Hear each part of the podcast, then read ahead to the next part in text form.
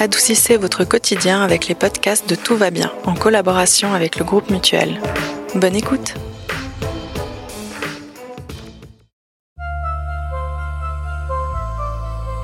Né dans les années 80, j'ai grandi en entendant que le mal du dos était le mal du siècle. Pourtant, depuis une année, les mois ont défilé, les stress de la crise oblige, on entend souvent les gens se plaindre encore de leur pauvre dos. De mon côté, je touche du bois, mon dos m'a toujours bien soutenu jusqu'à maintenant. Même si dernièrement, il a plutôt tendance à me lâcher au pire moment, comme durant le week-end ou pendant les vacances, quand la tension retombe en fait. Dans mon cas, c'est souvent un point douloureux dans les omoplates ou les cervicales, D'autres peuvent ressentir une persistante barre dans le bas du dos. Mais si on reconnaît facilement les symptômes, on se dit qu'il serait peut-être temps d'apprendre à mieux connaître son dos. Allez, c'est décidé, après cet épisode, on arrête de dire avec des trémolos J'ai mal au dos. C'est parti. Bienvenue dans Tout va bien, un podcast féminin pour adoucir le quotidien. Faut pas tuer les instants de bonheur, Valentine. La vie, c'est comme une boîte de chocolat. On ne sait jamais sur quoi on va tomber. Cet épisode est présenté par Juliane Monin. Fatigue, stress, travail, surmenage, sédentarité, il est facile de nommer les causes de notre mal de dos. Mais que l'on souffre de douleurs dorsales légères comme chroniques, il existe des solutions et des pistes pour les stopper. Pour nous aider à les lister, on accueille dans cet épisode M. Jean-Vincent Girard, ergothérapeute au CHUV. Bonjour M. Girard. Bonjour Juliane. Monsieur Girard nous a donné rendez-vous dans l'enceinte du CHUV et on vous précise que nous portons des masques, donc peut-être que vous allez les entendre légèrement pendant cet enregistrement. Alors ma première question, c'était de savoir comment euh, vous étiez devenu ergothérapeute. Alors, euh, c'était un peu un concours de circonstances. Après ma formation, enfin mon gymnase, en fait, j'ai eu l'occasion de faire du service civil et puis de faire plusieurs stages dans lesquels j'ai découvert plusieurs professions qui m'intéressaient. Je me suis inscrite à plusieurs d'entre elles et puis ben, il se trouve que c'est en concours de circonstances. Aujourd'hui, si je suis l'ergo, euh, c'est plutôt l'ergo qui a choisi que j'allais venir à elle plutôt que l'inverse. D'accord. Est-ce qu'il vous arrive par habitude peut-être d'observer la posture des gens quand vous les croisez dans la rue ou au travail? En fait, non, pas vraiment. Notre travail en tant qu'ergothérapeute, c'est pas d'observer la position des gens, mais les activités qu'ils font de manière générale. Donc, je regarde effectivement volontiers les gens quand je suis sur une terrasse en train de boire un café. Qu'est-ce que les gens font? Qu'est-ce qu'ils ont l'habitude de faire? Comment ils le font? Mais pas tellement la position dans laquelle ils les font. Et d'ailleurs, comment va votre dos en ce moment? Actuellement, mon dos euh, va plutôt bien, mais je commence à ressentir le, manque du sport. Je me réjouis que les mesures du Covid soient un peu allégées et qu'on puisse reprendre des habitudes un peu différentes. Mmh. Voir nos amis, faire du sport, sortir un peu.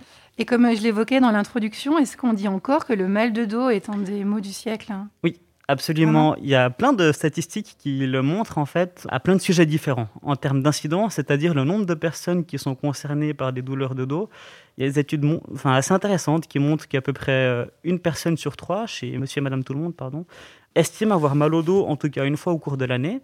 Puis plus ou moins quatre personnes sur cinq sont concernées par le fait d'avoir mal au dos dans la vie. Donc il y a vraiment beaucoup, beaucoup de gens qui sont concernés par la douleur de dos. Et puis, on parle de mal du siècle aussi pour des raisons économiques. Euh, les coûts liés à la douleur de dos sont assez importants. Il y a des coûts directs, des coûts de la santé en termes de remboursement de physiothérapie, d'ergothérapie, de traitements médicamenteux, les examens, etc. Puis aussi des coûts indirects avec les absences au travail, etc., les réorientations professionnelles. Et puis, donc, en termes de population concernée, en termes de coûts, c'est encore effectivement un problème vraiment majeur aujourd'hui. Quels sont les problèmes de dos que vous observez le plus fréquemment? C'est une question difficile à, répondre très exactement. En fait, dans tous les cas de lombalgie, donc de douleur de dos, il y a seulement environ 10% de situations dans lesquelles on sait expliquer pourquoi les gens ont mal. Dans 90 autres des cas, en fait, les médecins n'arrivent pas bien à expliquer la raison pour laquelle les gens ont des douleurs c'est 90%, on va dire que c'est plutôt des situations dans lesquelles la douleur est multifactorielle. Donc, on a plusieurs idées, mais sans doute qu'elles sont toutes associées. Et puis, on ne peut pas dire si on opérait cette partie-là, la douleur disparaîtrait. Ce qui est l'autre cas des 10% qui ont une lombalgie, à contrario, spécifique. Donc, la plupart des patients que nous recevons ici sont des patients avec une lombalgie non spécifique. Ce qui ne veut pas dire que les gens n'ont pas un problème de dos. La plupart des gens, en fait, ont une anomalie quand on fait un examen, mais ça n'est pas forcément en lien avec la douleur. Il y a des études qui montrent que l'intensité de la douleur ne dépend pas de la lésion. En gros, il y a des personnes qui ont un dos dans un état très abîmé, mais qui n'ont pas mal. Et à l'inverse, il y a des gens qui ont beaucoup de douleur alors que leur dos semble en très bon état. Donc, on a euh, des patients, en, fait, en général, qui sont à la recherche d'explications sur les raisons qui expliquent leur douleur, ce qui est aussi un grand défi pour eux, parce que c'est difficile d'expliquer à sa famille ou à son employeur ou à son assureur aussi qu'on a mal quand on ne peut pas le montrer avec mmh. euh, une attestation, un certificat ou un examen. On parle par exemple notamment beaucoup de la sciatique, par exemple. Est-ce que c'est vraiment courant? Est-ce que beaucoup de gens souffrent de ce mal? Alors, souvent, les gens parlent effectivement de sciatique en se demandant est-ce que c'est à cause d'une sciatique que j'ai mal ou bien alors un autre exemple qui est assez courant, c'est l'hernie discale. Est-ce que c'est à cause d'une hernie discale que j'ai mal? C'est ce qu'on a pensé pendant longtemps que les problèmes de santé, en guillemets, étaient la cause de la douleur. Les études montrent de plus en plus que c'est l'inverse. On se fait mal au dos dans le quotidien pour une raison ou une autre. En général, le facteur, il n'est pas tellement essentiel. C'est en faisant un geste banal, en fait. Puis on provoque une douleur. Et c'est le comportement qu'on a suite à cette douleur qui semble important. Si on a mal, on a souvent tendance à vouloir éviter d'augmenter la douleur et on a plutôt tendance à se reposer. Quand on se repose, l'inconvénient, c'est qu'on risque de perdre des muscles, et puis soit en termes de force ou bien alors en termes de, souplesse. Quand on perd la souplesse ou la force du dos, on a plus tendance à développer des problèmes de santé de type sciatique ou alors hernie discale. Puis les médecins pensent de plus en plus que ces problèmes de santé sont la conséquence de la douleur et pas la cause. Alors on a souvent des patients qui ont des problèmes divers. Ce qui est important à souligner, c'est que ces problèmes ne sont pas graves. La douleur peut être bien sûr très grave, mais le problème de santé en l'occurrence n'est pas grave. C'est pas quelque chose qui est euh, définitif et puis qu'on ne peut pas soigner. Il y a plein de gens qui ont les mêmes problèmes de santé sans avoir de douleur forcément. Donc c'est plutôt quelque chose d'encourageant. D'accord, donc on va essayer de parler un peu plus des, solutions et de savoir comment justement prévenir tout ça. Euh, quelle est la première recommandation que vous donnez à vos patients en général pour mieux prendre soin de leur dos? La première recommandation, c'est tout le temps la même, c'est de rester actif. Mhm. Pendant longtemps, on a pensé que les gens qui avaient des douleurs de dos sont les gens qui évitent de faire des activités de peur d'avoir mal. Pendant très longtemps, donc, on a recommandé aux gens de recommencer à bouger le plus vite possible. On se rend compte aujourd'hui que parmi les gens qui ont mal, il y a des personnes qui ont la tendance inverse, c'est-à-dire à faire encore plus pour essayer un peu de cacher ou de camoufler le fait qu'ils ont mal. Donc maintenant, on est un petit peu obligé de nuancer et puis de dire restez actif, mais en gérant un peu les activités que vous faites selon comment vous vous sentez. Le but, c'est d'éviter un déconditionnement, c'est-à-dire d'arrêter de bouger et de perdre son, sa force musculaire.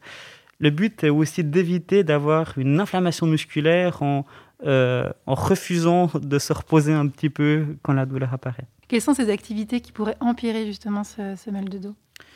Il n'y en a pas en soi. L'important, c'est euh, la manière dont on fait les activités. On pourrait essayer, je pense même que plusieurs personnes ont essayé de, distinguer les activités qui sont bonnes versus celles qui ne le sont pas. On n'arrive pas à le faire pour plusieurs raisons, notamment parce que on est tous différents, on a une morphologie différente, on a une endurance différente, on a des douleurs dans des localisations différentes, et donc c'est impossible de distinguer quelles sont les activités bonnes ou mauvaises. Ce qui est vraiment important, c'est euh, de réfléchir sur la manière dont vous menez l'activité. On pourrait prendre l'exemple de quelqu'un qui aimait faire de la montagne euh, et puis qui faisait des treks avec des, amis euh, sur des longues distances. Le fait d'essayer de recommencer après une petite période d'arrêt à cause d'une douleur, de reprendre les mêmes treks, la même intensité qu'avant, c'est sans doute une des raisons pour lesquelles on risque de avoir mal et puis du coup d'être découragé ensuite de refaire ces activités-là. Ce qui serait important, c'est de recommencer, on va dire, la même activité mais plus doucement, faire une promenade plus courte euh, avec une intensité moins élevée et puis de plutôt chercher à reprendre confiance et pour se dire quand je fais une promenade tout se passe bien plutôt que de retrouver dans le, scénario je pense que si je vais me promener je vais avoir mal ce qui provoque plutôt un découragement et puis des crispations musculaires liées à un sentiment de stress. Mhm. Et au contraire, si on parle d'activité positive, euh, quel sport euh, il faudrait privilégier pour renforcer et apaiser notre dos? Et puis à quelle fréquence en fait les, les pratiquer? Alors, l'activité à privilégier, c'est justement une activité qu'on aime. On parle de rester actif. Ce qu'on espère, c'est que les gens restent actifs sur le long terme.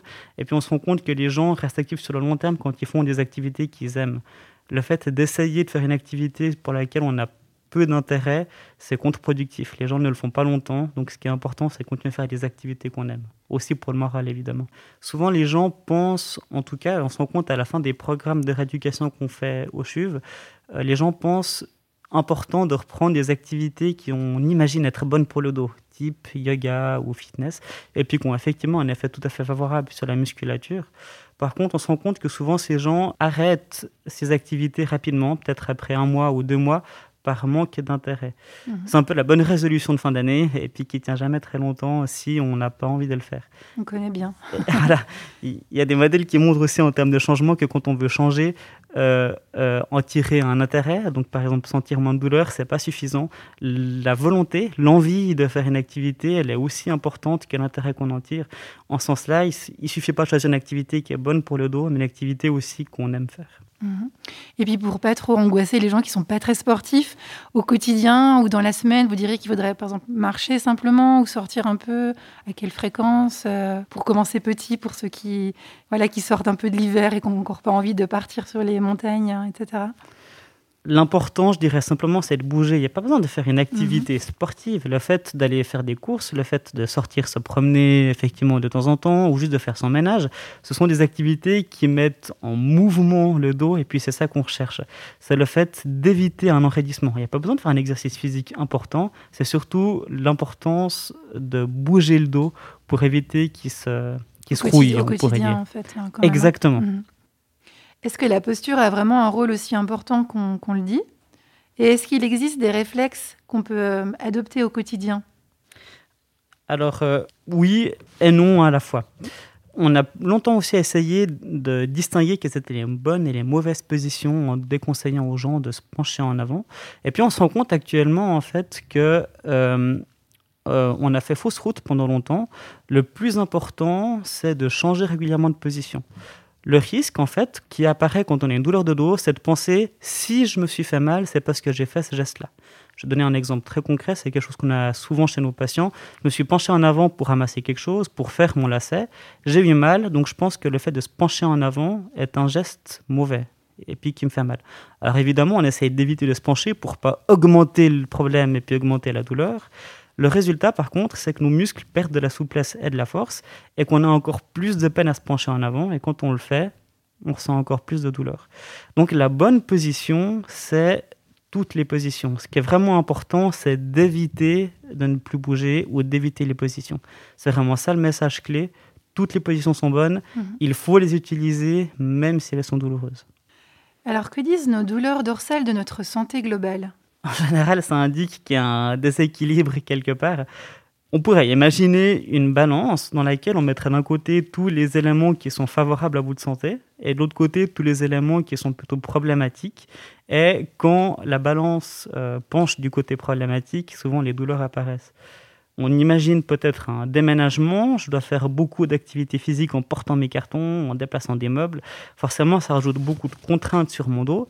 Si à la fin de mon déménagement, j'ai l'occasion d'aller faire un peu de yoga, d'étirement et de passer un week-end au bain, ça rajoute des côtés positifs qui vont peut-être euh, compenser euh, les, les tensions musculaires que j'ai provoquées pendant le week-end.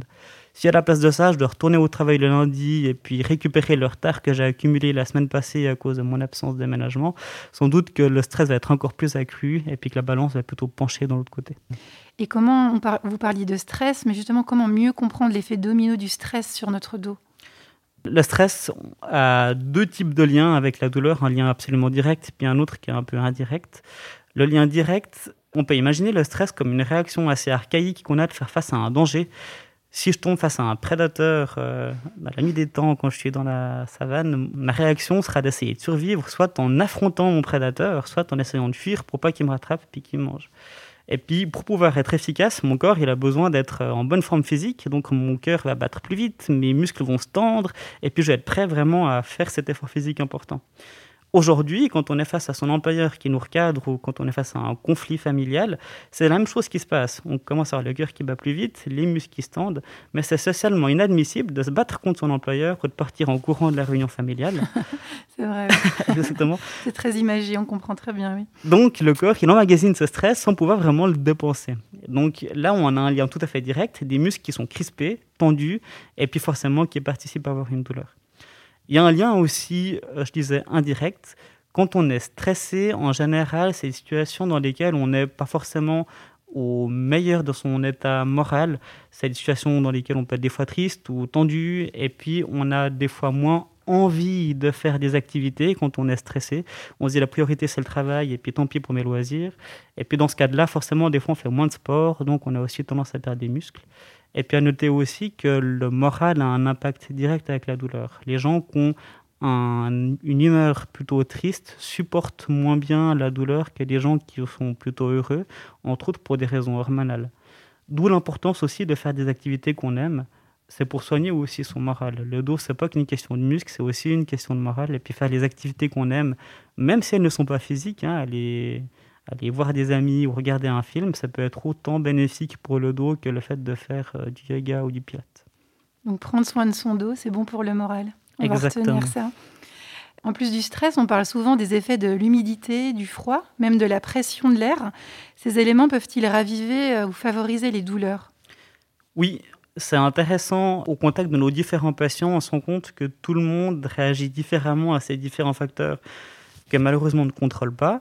Et puis là, il n'y a pas en fait de recette miracle. Tout le monde réagit différemment. On a par exemple des gens qui euh, trouvent que la chaleur est plutôt antalgique, donc c'est-à-dire que ça calme la douleur. Pour d'autres personnes, ça va plutôt exacerber la douleur. Donc il n'y a pas vraiment un remède miracle. Les gens réagissent différemment à des facteurs, entre autres de météo. La question, c'est de pouvoir l'identifier et puis après d'essayer de trouver euh, comment faire avec quand on a découvert qu'est-ce qui a un impact sur nous. Notre alimentation peut-elle également jouer un rôle? Dans les, douleurs hein. oui, il y a des études scientifiques récentes qui montrent qu'il y a euh, beaucoup de promesses à ce sujet-là. Il y aurait beaucoup de choses à chercher, mais les réponses ne sont pas encore claires. Il y a une chose qui est évidente, c'est que euh, la surcharge pondérale est associée à la douleur. Donc tous les aliments qui ont tendance à faire prendre du poids ont un effet sur la douleur, pas à cause de la nature même des aliments, mais à cause de la surcharge pondérale. En ce qui concerne les aliments à proprement parler, il semblerait que les régimes de type méditerranéen, où on mange des fruits, des légumes, euh, des oléagineux, de l'huile d'olive, ont un effet plutôt favorable.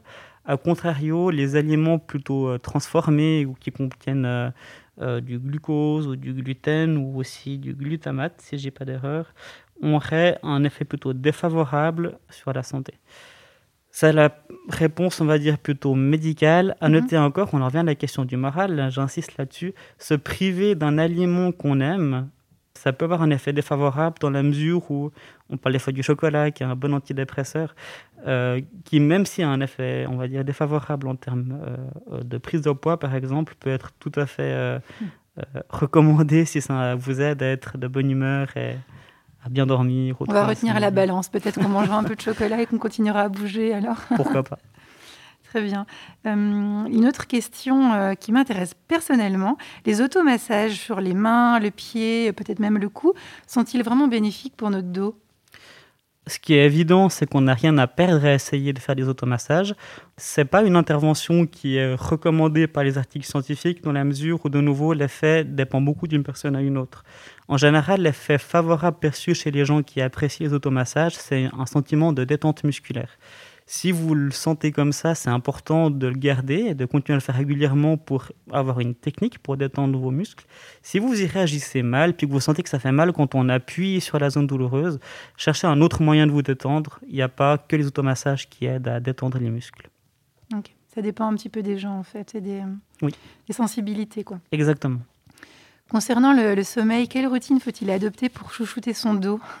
Grosse question, le sommeil et, le dos. Exactement. Souvent, les gens qui ont mal au dos présentent deux types de problèmes, soit une difficulté à s'endormir, soit à dormir pendant longtemps parce qu'ils sont réveillés à cause de la douleur. On observe souvent aussi une tendance à ce qu'on appelle l'orthosomnie, c'est-à-dire la peur d'avoir un sommeil qui est pas correct. On imagine qu'il y a une bonne manière de dormir, puis une qui est euh, incorrecte. Ce n'est pas le cas du tout. Quand on est en thérapie, notre but c'est de trouver un moyen pour que les gens soient confortables assez longtemps pour s'endormir. Une fois que les gens dorment, il faut bien imaginer que plus personne ne contrôle rien, on bouge et puis on se réveille dans une autre position. Si on se réveille de nouveau parce qu'on a mal, on va chercher de nouveau la même idée, comment réussir à se rendormir en étant confortable assez longtemps pour retrouver le sommeil. Maintenant, quelles sont les pistes alors pour réfléchir euh, comment être confortable? Il y en a plusieurs. On peut réfléchir déjà au type de literie qu'on a. Il y a plusieurs magasins qui proposent de faire des essais avec des matelas et puis de les retourner dans une période euh, assez courte si on est inconfortable dessus. Il y a la question de l'heure aussi, peut-être enfin, essayer de réfléchir et respecter l'heure à laquelle on a envie de dormir.